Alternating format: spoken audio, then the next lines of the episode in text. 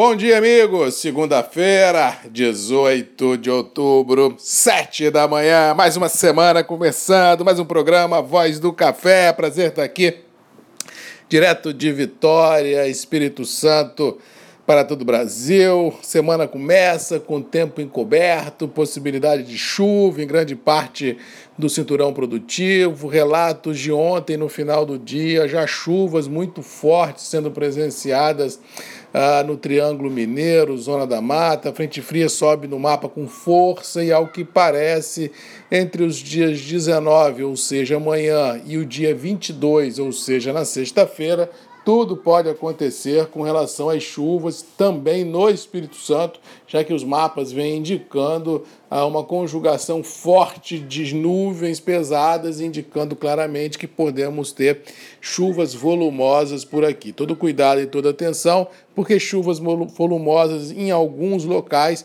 não é sinônimo de prosperidade, mas sim sinônimo de problema, já que vem enchente, já que vem problema de logística, ou seja, todo cuidado e toda atenção, já que emoções climáticas nessa semana não deverão faltar. Com relação às bolsas internacionais, eu acho que o mais do mesmo prevalece, o mercado consolidando os 200 centes por libra na posição dezembro, um pouco mais, um pouco menos. Mercado, se nós pegarmos um, fizemos um paralelo dos últimos 100, 120, 150 dias, subiu muito, ou seja, está certo que houve vários problemas no Brasil climáticos, problemas de Covid, problemas logísticos, que realmente impactaram frontalmente as cotações, mas existe muita gordura por se queimar e o mercado precisa consolidar esse espaço de trabalho se ele quiser alçar voos a céus mais altos. Ou seja, não é só subir por subir, nós temos que subir consolidar para depois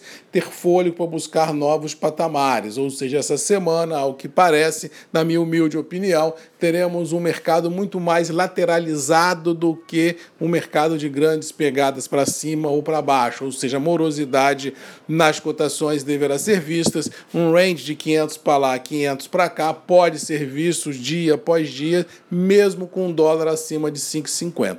Com relação aos mercados ah, domésticos, acho que o mercado não muda. Até essa, esse final de semana Fui entrevistado pelo programa da Stephanie Sampaio, do Folha Business, o nosso amigo Ricardo Frizeira, aqui no Espírito Santo, e eu disse que achava que os mercados estão firmes, mas não acreditava em novos rompantes de alta, porque o mercado consumidor, globalmente falando, e no Brasil, já sentiram o impacto da alta, ou seja, não é simples você subir 30%, 40%, 50% no varejo e achar que não vai ter é, uma pegada mais fraca do consumidor, se nós levarmos em consideração que o consumidor, de uma forma em geral, principalmente das classes D, uh, C e um B-, está vivendo um problema inflacionário gigantesco, com pouco dinheiro no orçamento, e esse povo é que realmente bebe café, ou seja, as classes A e B e B, bebem café, mas não sofrem tanto essa pegada da inflação,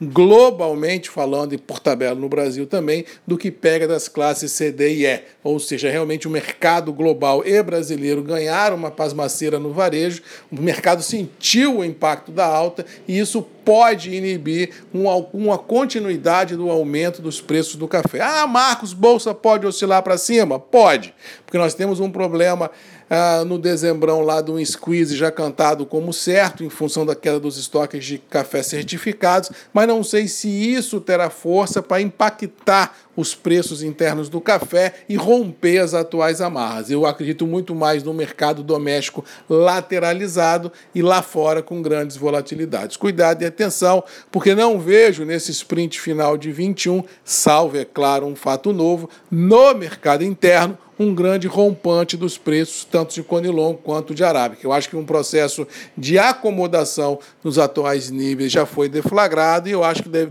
deve ser a tônica dos próximos movimentos no mercado interno do café. E dólar continua a trabalhar orbitando os 5,50, um pouco mais, um pouco menos, todo mundo olhando a inflação, todo mundo olhando a geopolítica, todo mundo olhando a temperatura política em Brasília, mas eu acho que já está no preço. Também não acredito em grandes rompantes, não. Eu acho que nós começando começando a semana com um sentimento muito mais conservador, muito mais assim de expectativa do que um, com sentimento de grandes volatilidades. Mas no todo, vamos ver o que, que nos reserva a semana e com certeza com as bênçãos do homem lá de cima, a gente vai vencer todos os desafios que porventura venham a ficar na nossa frente. No mais, fica aqui o registro, o abraço, o agradecimento ao Ricardo Frizeira do programa a Folha Business, da nossa querida Stephanie Sampaio aí de Linhagem, que comanda o programa lá no Folha Business ligado ao agro, por ter entrevistado o Marcos Magalhães, o MM, levado informação a, a quem precisa e prestigiando realmente